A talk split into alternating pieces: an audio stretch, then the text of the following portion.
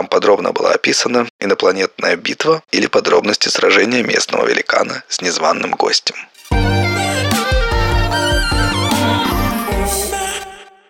Всем привет, это подкаст «Я боюсь», меня зовут Кирилл. В этом сезоне мы встречаемся с вами чаще, раз в неделю, вот в таких вот персональных выпусках. Я надеюсь, вы успеваете, не пропускаете наши короткие выпуски. Мы в них рассказываем о разных странных, загадочных или даже страшных местах нашей планеты. Если пропустили, крайне рекомендую вам их послушать. Это действительно интересно, не занимает много времени, по-моему, формат отличный. Не пренебрегайте им. Сегодня как раз вот такой вот короткий выпуск. Я расскажу про место, про которое, я подозреваю, вы не знаете. По крайней мере, я сам никогда в жизни о нем не слышал, а жаль. Прежде чем начать, хочу сказать, что я посвящаю этот выпуск очень необычному месту, где я провел целый месяц, к которому я за этот месяц успел не только привыкнуть, но и даже немного привязаться. Наши прекрасные патроны, патронессы, бустаньеры и бустаньерки, у которых есть доступ к закрытому телеграм-каналу подкаста, уже знают, что я по совокупности происходящего принял решение в конце сентября выехать за пределы России. Ну или это решение приняли за меня, в данном случае там не так уж и важно. Но смысл в том, что в сентябре я оказался в Казахстане. В начале октября я попал в город Актау. Это такой небольшой городок, расположен он на юго-западе Казахстана, находится на берегу Каспия, так что это такой портовый город и даже районный центр с населением примерно 213 тысяч человек. Правда, после сентября его население резко выросло из-за потока, скажем так, туристов из России. Вы удивитесь или посмеетесь, но я к своим 30 годам еще ни разу не бывал за границей. Я немножко даже уже начал этого стесняться, но что тут поделаешь. Ну и уж точно я не мог предположить, что повод побывать за рубежом будет таким. Неизвестно с каким сроком, какими средствами, с какими планами. И вообще не очень представлял себе, куда направляюсь.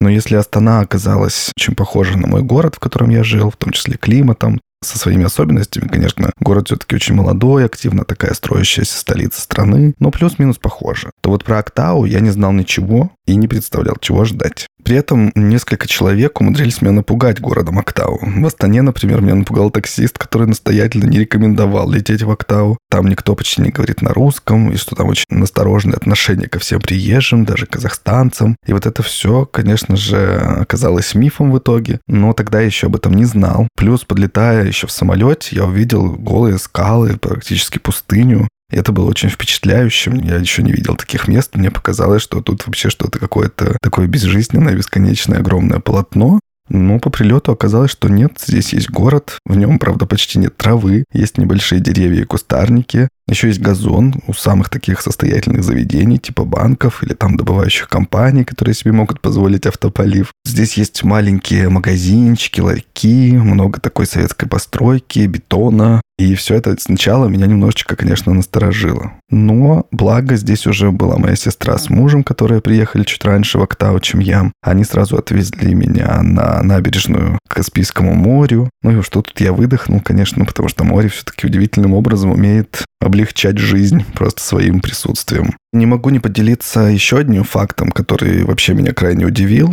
приятно порадовал мою подкастерскую душу, когда я в наших соцсетях выставил сторис, на одной из них на фоне под текстом была фотография. Фотография была из Октау. И, вы представляете, ее узнала наша слушательница, которая живет в Октау. Она написала в директ, и в итоге мы даже встретились с ней, попили кофе, погуляли, поболтали о жизни, и вообще очень здорово провели вечер. Валя, тебе большой привет. Я знаю, что ты точно слушаешь нас. Спасибо тебе большое за встречу, прогулки, разговоры. Без тебя я бы точно не понял, как хорош город Октау, и, скорее всего, не узнал бы о месте, о котором я сегодня расскажу. Так что вот, спасибо тебе большое. На этом я свое пространное предисловие завершаю и перехожу к рассказу о загадочном и немножко взрывающем мозг месте, которое называют долиной шаров или географически урочищем Тарыш. Как вы, наверное, знаете, почти у всех народов мира есть легенды о предках человечества, о гигантах, населявших Землю многие столетия назад. Кельтские, индийские, узбекские легенды, сказы про богатырей на Руси, титаны там в греческой мифологии, легенды о великанах, детях ангелов и людей в Библии. В общем, множество недостоверных воспоминаний о странных существах, которые были невообразимого для нас роста и размера, и свои легенды есть и у народов Казахстана Казахстана. К самой легенде я перейду чуть позже, и вы поймете, почему я вообще заговорил про великанов. Сначала про сегодняшнее место. Город Актау – это районный центр Мангистауской области Казахстана, и буквально в 100 километрах от него находится урочище Тарыш. Выглядит оно как бескрайняя долина, по которой в хаотичном порядке разбросаны гигантские каменные шары. Зрелище это действительно захватывающее. Я рекомендую вам перейти по ссылкам в описании в наши соцсети. Там мы всегда делимся материалами к выпускам. Сегодня не исключение. Это прям вот то, что особенно надо видеть. И мне кажется, что если вы посмотрите, то будете лучше представлять то, о чем я сегодня рассказываю. Мы с вами видим огромную долину, почти без травы, на которой разбросаны каменные шары разных размеров. Разбросаны они так, словно их кто-то там раскидал и забыл на тысячи лет. Одни мирно лежат, обдуваемые ветрами, другие разрезаны непонятным орудием ровно напополам, третьи разрушаются от дождей и ветров. Уже как минимум 250 лет ученые пытаются разгадать их загадку и разобраться в природе происхождения этих странных объектов, но местные легенды уже давно все объяснили. Вот одна из этих легенд сейчас, которую я вам расскажу. В древние времена на полуострове Мангастау проводил свою славную жизнь великан Батыр по имени Ерсары. Говорят, трудно даже представить, насколько он был огромен. Рост его местные поэты, акыны, сравнивали с расстоянием, которое путник может преодолеть за целый день езды на коне. Ложем для него служила сама Сумса, долина песков Мангастау, а море не могло бы скрыть макушки его головы. Когда Ерсары поднимался со своей постели долины и вытягивался во весь рост, тень его достигала самого Тупкарагана, который аж в 350 километрах от этих мест. Когда Ерсары принимался за приготовление пищи, он ставил над очагом свой великанский казан. Одно ушко ему приходилось навешивать на вершину великого холма, а другую — на вершину малого. Легенды гласят, что пески Бастана и есть зола, которую Ерсары выгребал из-под казана. Вот каким чудо-гигантом взрастила Ерсары Батыра, благодатная земля полуострова Мангыстау. И был Ерсары не только огромным и невероятно сильным, но еще и добрым, откликающимся на зов простых людей. Однажды вблизи Вблизи Устюрта и Актау скопилось много воды. Не пройти, не проехать. Это очень осложнило жизнь кочевий, и тогда народ стал просить помощи у Батыра Ерсары. И стоило ему лишь легонько тронуть своим копьем горные отроги, как они разошлись. И вода, схлынув, ушла в Каспий.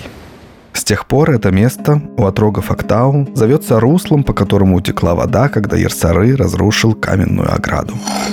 Такие вот истории до сих пор рассказывают о великолепном Ерсары Великане. Конечно, круглые каменные шары – его рук дело. Остались они после битвы. Якобы Батыр Ерсары не поделил что-то с жителем Гипербореи, вызвал его на бой в Каспийских степях, но его соперник Атлант был еще больших размеров, и тогда и решил Ерсары стрелять по нему из огромной пушки каменными ядрами.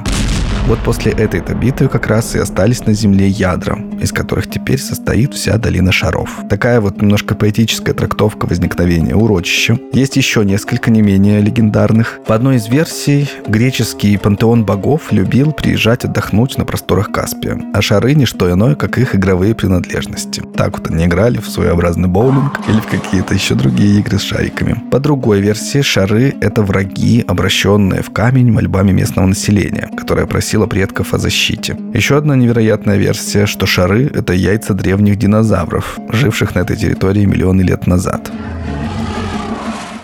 И на самом деле этому даже люди находят какое-то подтверждение. Например, местная авторка Евгения Морозова писала про свое путешествие в долину шаров. И как раз-таки при описании вот этой теории про динозавров она пишет. Вот эта теория в моей душе благодатно откликнулась. Я исхитрилась разглядеть в изломе шаров желток, белок, скорлупу, окаменевший, конечно. Ну и действительно на просвет, поскольку сами эти шары состоят из такого известняка, и разных-разных пород местных, то они могут делиться на слои, и в них можно, в принципе, разглядеть много чего интересного, особенно если иметь фантазию. Например, уфологи, конечно, хотят видеть в шарах признаки внеземных цивилизаций.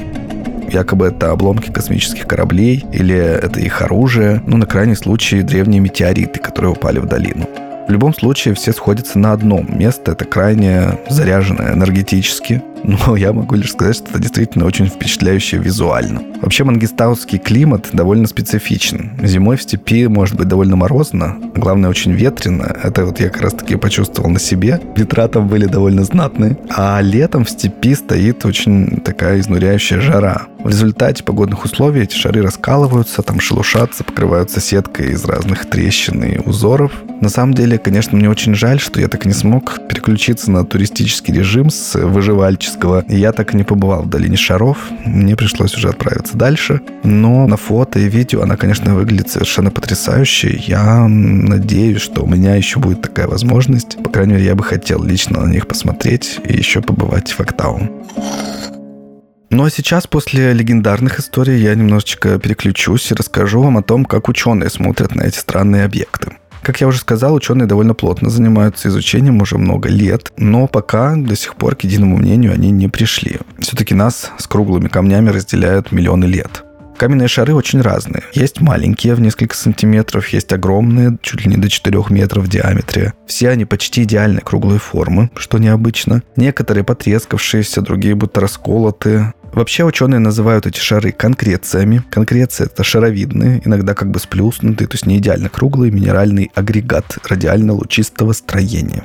Смысл в том, что в центре конкреции нередко находится зерно, которое служило основой конкреции при ее росте. Чаще всего они образуются в пористых осадочных породах, песках, там, глинах, и размеры их варьируются от миллиметра до нескольких метров. То есть появляется такая маленькая крупица или какая-то другая, может быть не обязательно маленькая, но она начинает служить основой для нарастания на нее вот этих разных слоев осадочных пород, и постепенно-постепенно в результате долгих процессов все это комкуется в такой почти идеально ровный шар. Интересно, что это чем-то напоминает то, как образовались наши планеты, Солнечной системы и всех других, я подозреваю, тоже. То есть частицы под воздействием определенных сил и факторов стягиваются, там есть определенные энергии, которые помогают всему этому вращаться, там притягиваться и так далее, и так далее. И все это образует такой слоистый шар. Теперь мы на таком слоистом шаре и живем. Такое явление, как град, это тоже конкреции, которые образуются в атмосфере. Жемчужины — это вот тоже пример конкреции, но вот из такого же живого мира, когда соринка попадает в раковину и начинает обрастать другими материалами и превращается в жемчужину. Шары долины Мангистау образовались примерно 120-180 миллионов лет назад, период мезозоя. Больше всех в статьях о долине Тарыш цитируют октауского геолога, геофизика Геннадия Тарасенко. Он выдвинул свою теорию происхождения каменных шаров. Сейчас я его процитирую. Возникновение шаров связано с электроразрядами в земной коре и мантии, в зонах активных тектонических разломов. По ним проходят настоящие подземные грозы с молниями длиной в десятки километров. На конце линейных молний возникает вращение энергии. Она является причиной образования стяжений всевозможных взвесей, например, илистых отложений океана. Намагниченные ядра привлекают отмершие организмы, которые веками прессовались на этой территории, в результате чего и появляются конкреции. По другой теории, скопления микроорганизмов стали основой для шаровидных конкреций, но еще в период, когда на месте Мангистауской области располагался океан. Конкреции образовывались в воде, а с годами, когда морская вода отступала, окаменевшие вот эти вот шаровидные объекты оказались на суше. Нужно сказать, что на самом деле это не единственные каменные шары на нашей планете, которые удивляют исследователей и просто туристов. Нечто подобное есть, например, в Коста-Рике в 30-х годах. Там, очищая джунгли и плантации бананов, нашли вот такие большие каменные сферы неизвестного происхождения. Скрывались они под покровом растительности. Там таинственные сферы стали дорогими украшениями газона фараонов оказались во дворах правителей местных, во дворах богатых людей и даже уехали в другие уголки планеты. Так что теперь, например, в местном музее их осталось всего несколько штук. Камни пришлось защищать государством и даже международными организациями. Так, под эгидой Объединенных Наций теперь они находятся и в списке объектов всемирного наследия ЮНЕСКО. Правда, в том случае ученые не уверены, что шары не рукотворны. Возможно, местные жители когда-то давно обрабатывали для каких-то целей настоящие конкреции, доводя их прямо вот до идеальной формы, потому что шары из Коста-Рики, ну, просто уж совсем идеально круглые. Если вы смотрите пост в наших соцсетях, то увидите, что шары из Коста-Рики куда более такие вот отшлифованные, гладкие. Но вообще, Подобные объекты наблюдают еще, например, на пляжах Калифорнии, в Новой Зеландии. Но вообще это явление крайне редкое, хоть сегодня и более-менее уже объяснимое. И все-таки я не хочу оставлять вас с прозаичными теориями ученых, поэтому зачитаю вам финал статьи Владислава Кажухаря на портале Караван KZ. Там он как раз рассказывает про камни Мангистау, и вот чем завершает свой рассказ. Самое заветное место Тарыша отыщется лишь после нескольких часов неспешной прогулки, пишет он. Спустившись в ущелье, внимательный путешественник может заметить небольшую дверцу в скале. Она ведет в крошечную пещеру. Дверь высотой чуть больше метра охраняет каменный страж. Скалу рядом с пещерой ветер обработал так, что она напоминает столб высотой метров 15, с вершины которого за гостем пристально наблюдает существо, напоминающее то ли жабу, то ли черепаху. Пещера эта рукотворна. Ее вырубили в скале последователи главы суфийского тариката. В пещере покоятся останки Ишана Талигена. Войти сюда можно только склонив голову. Пещера Акмечеть так хорошо спрятана от посторонних глаз, что исследователи узнали о ней относительно недавно, в 1900 году. В их записях говорилось, что вошедшего в усыпальницу приветствовала железная рука, висящая на столбе, а стены пещеры были расписаны загадочными надписями на арабском. К сожалению, климат в Каспийских степях суровый, а фотоаппараты в те времена были только у избранных, так что надписи не сохранились, а срисовать их у исследователей не хватило времени. Кто знает, может быть, как раз-таки арабская вязь открывала тайну каменных шаров. Вдруг там подробно была описана инопланетная битва или подробности сражения местного великана с незваным гостем.